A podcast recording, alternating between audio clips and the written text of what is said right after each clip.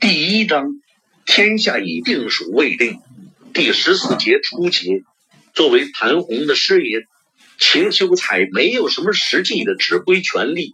如果有的话，说不定他就真凑出人手守卫大营了。但是秦师爷毕竟大家都认识，谭红的手下对他的声音也相当熟悉。当秦师爷宣称数万明军已经出现在战场上时，勉强撑着的谭红余部就彻底失去了所有的希望。之前谭红还竭力向士兵宣传，对面的敌军不过是一群散兵游勇，比己方更加疲惫，更难以持久。对此将信将疑的士兵，为了安慰自己，暂时选择相信。可现在他们却听说对方不是什么溃兵，而是大队明军的一部分。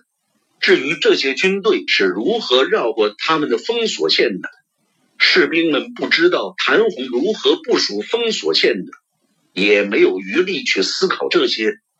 当初周开荒得知秦修才身份后，不久就得到后方传来的通报，说谭红依旧在负隅顽抗，耀州开荒视情况予以增援。他灵机一动，就把秦修才挟持来。利用这个人的瓦解谭红军中的斗志，在当时的大多数军队里，师爷在小兵眼中绝对是高高在上的。读书认字的文人在普遍文盲的军人中鹤立鸡群，见到师爷，大多数人都是要行叩头礼的。为了加强震慑效果，周开荒还在秦修才讲话前导演了一次火箭齐射。并不是每个人都相信秦修才的话，谭红就是一点也不信。从最初的震惊中反应过来后，谭红马上就意识到秦修才是在撒谎。首先，他早已经得到报告说文安之的大军东返奉节，这么庞大的兵力调动很难隐蔽。谭红不信几万明军能在没有。大量船只的情况下，神不知鬼不觉的摸到自己鼻子底下，他们连能不能这样迅速的移动都是很大的疑问。而且，若是文安之真的到了，虽然他手下以陆石为主，但那也绝不至于仅仅派这样几条小船来向自己示威。看着依旧漆黑一片的江上，射完火箭后，周开荒又将引火用的火把都熄灭了。谭红知道，对方若是真有实力的话，不可能是这样一副鬼鬼祟祟的模样。刚才也会是冲炮齐射，而不是十几支虚张声势的火箭而已。至于江上的船，谭红感觉好像就是自己大营里的那几艘。若真的是文安之来了，还会用他谭红的船吗？不过谭红能够看破这些，并不表示他不处于绝望之中。秦秋才被俘，就说明大营已经被攻破；大营被攻破，就说明谭红现在已经是丧家之犬，他没有逃脱的办法，也没有人会来增援解救他，而明军反倒获得了他们急需的物资。如果大营没有被焚烧，而是完全被明军缴获的话，想到这里，谭红向远处张望了一番，没有见到任何火光，不由得心中哀叹了起来。他不能指望大营的留守将士在明军赶到之前烧毁大营，不让明军缴获辎重，因为留守将士若是有这样的勇气和冷静的态度的话。他们完全能保卫大营，不让一群溃兵轻易将其占领的。同时，赵天霸也明白过来，他立刻向邓明建议道：“殿下，趁此机会，赶快让士兵们劝降，不要给谭贼收拢人心的机会。”邓明当然同意赵天霸的建议，不过他并不知道该如何劝降。幸好这也不用他下令。除了邓明以外，明军上下都知道劝降的常用口号。赵天霸要的就是邓明点头而已。见邓明下令，李兴汉马上让手下开始劝降，顿时就响起了明军士兵的呼喊声。早将，早将，将者免死。老乡，别打了，都是老乡，不会害你们性命的。听到李兴汉这边的劝降声后，相邻的明军也纷纷开始劝降。眼见胜地在望，明军士兵不想付出无谓的牺牲，卑职猜想，文都时是不可能这么凑巧抵达的。周围的士兵有不少也相信了船上的宣传。赵天霸压低声音对邓明说道。不过周谦总多半是破了谭贼的大营，他船上的那个喊话的多半也是谭贼手下的重要人物，所以被带来让他向着谭贼喊话。嗯，邓明也微微点头，虽然他的反应稍慢，但也和谭红一样猜出周开荒有虚张声势的嫌疑。只要明军拿下了谭红的大营，缴获了谭红的船只。那文安之即使没来也没关系，消灭谭红只是一个代价问题，而不是能不能的问题。在四周都响起劝降声后，谭红还没有想出脱困的办法来。他知道首要任务是稳定军心，不然什么办法都不会有。四周的心腹亲兵此时也都是一片惶然，在这种悲观绝望的气氛下。并不是每个人都能像谭红这样迅速意识到周开荒可疑之处的。这不是秦师爷看到周围的军官亲兵都一副失魂落魄的样子，谭红大声怒吼道：“这全是假的！贼人拿不下我们的大营，就想动摇我们的军心。我们的援兵随时都会到达的。就算谭红不想让其他人受骗。”揭穿文安之大军并没有抵达，喊几声文安之根本没到，也没有太大的意义，因为他拿不出任何摆脱当前困境的办法。首先，士兵不一定会相信自己；其次，他对士兵说，大营的留守士兵会来拯救大家，以此维持着最后一点希望。可是等到现在，也没有救兵的踪影。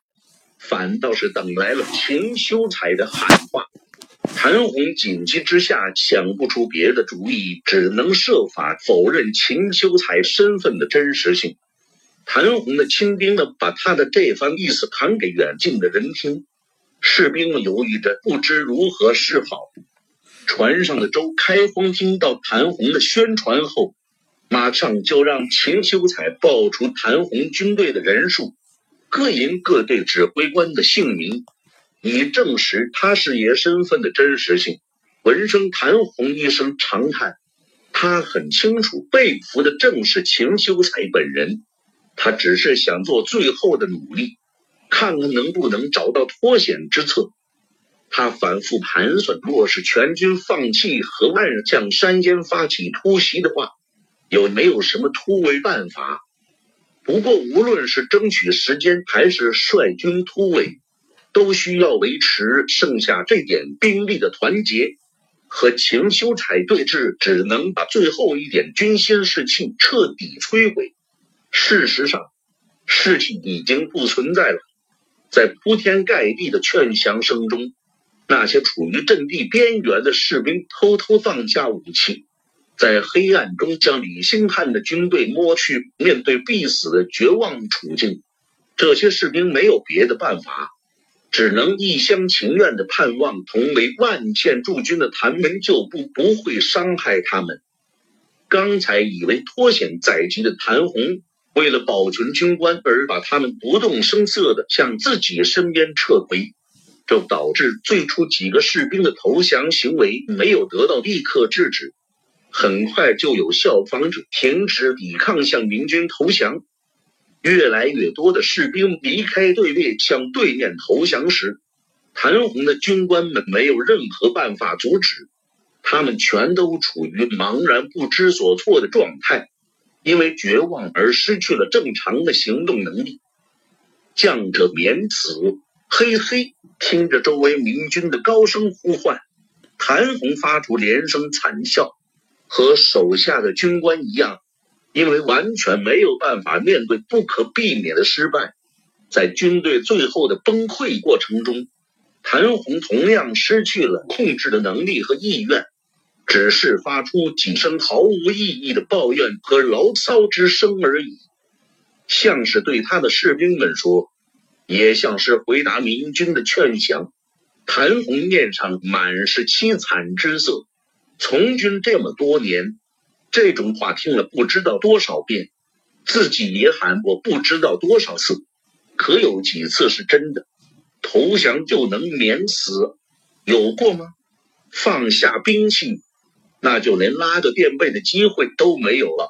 不知不觉中一哄而散，谭红身边的人跑了大多数，只剩下五十多个，清一色都是他的亲兵。家丁和军官，剩下的地盘也只有谭红周围的方圆数丈之地。这些人都退到谭红身边，紧握着手中的兵器，准备在他们的恩主眼前进行最后一战。在这几十个清兵的四周，明军已经从三面逼近到距离他们十米之内。明军阵中此时再没有任何劝降声。已经很久没有清兵继续投降过来，明军都深知剩下的都是谭红的死党。投降的人中，并非没有谭红的亲兵，也有一两个他一手提拔的军官。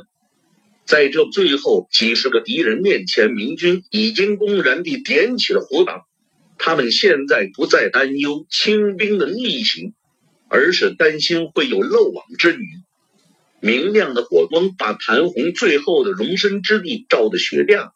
他望着对面密密麻麻的人头和不计其数的刀枪，还有那些蓄势待发的弓箭，又是长叹一声，大声喊道：“我便是谭红，若是投降，我的手下可以免死了。”这话声一出，站在谭红身侧的两个护卫便同声急叫道：“大人！”从来都是嘴上答应的好好的，哪会真的守诺？便是要死，也要杀个痛快。环顾了一圈周围熟悉忠诚的面容，谭红轻声对左右说道：“若是你们此刻拿下我的首级，应该可以免死。”大人何出此言？不等谭红说完，便有一人叫道。卑职只要还有一口气，就没人能伤到大人一根汗毛。我本欲与你们共富贵。谭红闻言，突然又是惨笑起来，但也因此下定了决心，不再向左右解释，而是大声向对面的明军连声高叫道：“赶请韩世子殿下出来答话。”站在兵线后不远的邓林听到这喊声一遍又一遍的传来。到后面声音变得越来越轻，犹如夜宵之音。虽然是个无耻卖国之人，但他手下总会有几个无辜的伴，不也全是汉人？邓明的心肠终于一软，摇摇头就迈过上前。殿下不可！赵天霸迅速伸手拉住邓明，等我军准备妥当。一声令下，就把这些杂种统统剁成肉酱。殿下何必去理会这临死的老狗？几十个末路穷寇，我们当然能把他们全都杀死。不过，我们终归还是要有弟兄死伤。赵天霸还有他身边的明军官兵都拦着邓明，不赞同他上前。于是邓明辩解释道：“如果他放下武器。”我们自己的兄弟就能减少伤亡，少伤一个也是好的了。说完，邓明就拨开身前的军士，一直走到两军的分界线上，站住脚步，注视着对面的谭红。新津侯，您找我有什么事？谭红同样盯着邓明仔细的看，在他眼中，对方举手投足确实不同于常人。带着一种谭红没见过的气质，邓明不是他以前见过的某种类型的人。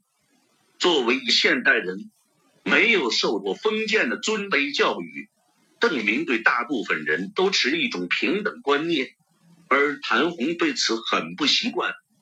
无论之前邓明到谭红的大营前买路时，还是现在胜券在握时，态度似乎都没有太大的变化，就好似他们彼此之间的地位并没有对调一样。我自知罪在不赦，但若我束手就擒，我的手下谭红的声音越来越凄凉。随便殿下处置，只要给他们留一条命就行了。谭红的话在他身边的党羽中引起了一片嗡嗡声。邓明还不清楚这个时代胜利者对俘虏会有多么的残忍，类似打断琵琶骨、砍断手脚都是习以为常的事情。谭红的意思就是，哪怕邓明对这些人施以酷刑，只要给条活路就可以。邓明想也不想的答道：“新金侯的命运我做不了主。”我会把你交给文都师处置。至于你的手下，刚才我们不是说了吗？只要投降就免死。邓明觉得自己这样处置很合理。他毕竟不是真的宗室或是义军统帅。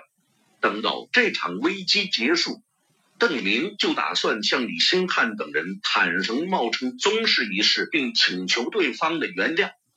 谭红作为身份显赫的叛将，邓明当然要把他交给凤杰的文安之。邓明觉得谭红的手下按说也不是自己可以过问的，不过缴枪不杀在他看来是理所应当的事情。再说那个李兴汉不也是万县的川军吗？他们老乡之间总是有交情的，说不定还有不少熟识的朋友。谭红不顾身边的抗议声，加重语气，再次要求邓明确认：殿下绝不反悔，绝不反悔。此时，邓明已经把谭红身边的人看了个一清二楚，围拢在谭红身边的这些人身上都带着骁勇之气，即使在这种绝境下，大多数人手中的刀剑依旧握得很稳。要想杀光这些人呢，虽然不是难事，但是困兽犹斗，明军不付出相当的伤亡是绝对做不到的。如果能够和平解决，邓明当然不愿意有一批明军士兵死在这种没有意义的最后一搏中。殿下，殿下，虽然得到了邓明的保证，谭红依旧是一副不放心的模样。但他也不知道该如何继续取得保证。邓明已经在全军之前许诺了，谭红也想不出还能要求什么更好的保证。看到谭红依旧迟疑不决，而他身边的部下虽然有人开始泄气，但有几个却气势不减反增，显出一副跃跃欲试的模样。邓明略一思索。想起他听说过的一个方式，就提议道：“新金侯若仍是不放心，可走到军前，我们击掌卫士，两军都传出惊讶之声。作为绝对上风的邓明，为何肯与穷途末路的朝廷叛徒击掌？一时间，就连谭红都有些恍惚，甚至怀疑邓明是不是有什么后顾之忧。”所以才这么急着迅速劝降自己。不过谭红马上知道这是不太可能的。当谭红从护卫丛中缓缓走出来的时候，邓明也迈步向前。周围的明军全都自发的想拦住他。赵天霸、李兴汉还有好几个其他的明军军官都挤过来劝阻。此时已经把船开到江边的周开封也在船上跳起脚来，一个劲的高喊：“拦住殿下！”谭红离开了他的护卫，走到明军军前。虽然在这种情况下劫持邓明是不可能的，但是谁敢说谭红不会抱起伤人？就算周围有不少护卫，但不把谭红绑个结实，谁又敢说没有万一？不过邓明白，没有这些明军的顾虑，对方是一个将领，而不是一个刺客。邓明相信对方是想为自己的手下求得一条活路。既然这样，自己当然不会有什么危险。邓明挺身而出，和走过来的谭红面对面的站着。赵天霸和李兴汉则一脸紧张的站在邓明两侧，两个人都把剑拔出来握在手中，目不转睛的提防着。如果谭红有丝毫异动，就会毫不犹豫的把剑捅进他的身体。这种担忧并没有发生。谭红老老实实和邓明击了一掌，击掌完毕后，邓明没有转身离去，而是伸出手：“新金侯，把你的佩剑交给我吧。”说完之后，邓明反手按下左右护卫着自己的剑。眼看最后的一场血光就消于无形，他可不愿意赵天霸或是李兴汉节外生枝，因为精神紧张一剑把谭红捅死了，而谭红也没打算闹事。虽然听上去是个奇怪的要求，但是谭红也能猜到邓明想表达的意思，就双膝跪倒在地。用异常缓慢、安全的动作解下佩剑，双手高高向上捧起。邓明从谭红手中抓过那把剑，又把目光投向谭红身后一群还没有投降的敌人。此时，在他们脸上已经看不到那种垂死挣扎的杀气。邓明用平静的语气高声问道：“新金侯已经降，你们呢？”接二连三。谭红余不在邓明的目光中垂下了头，先后把手中的武器扔到了地上。明军警戒着上前，把这些已经不再反抗的人一个个捆了起来。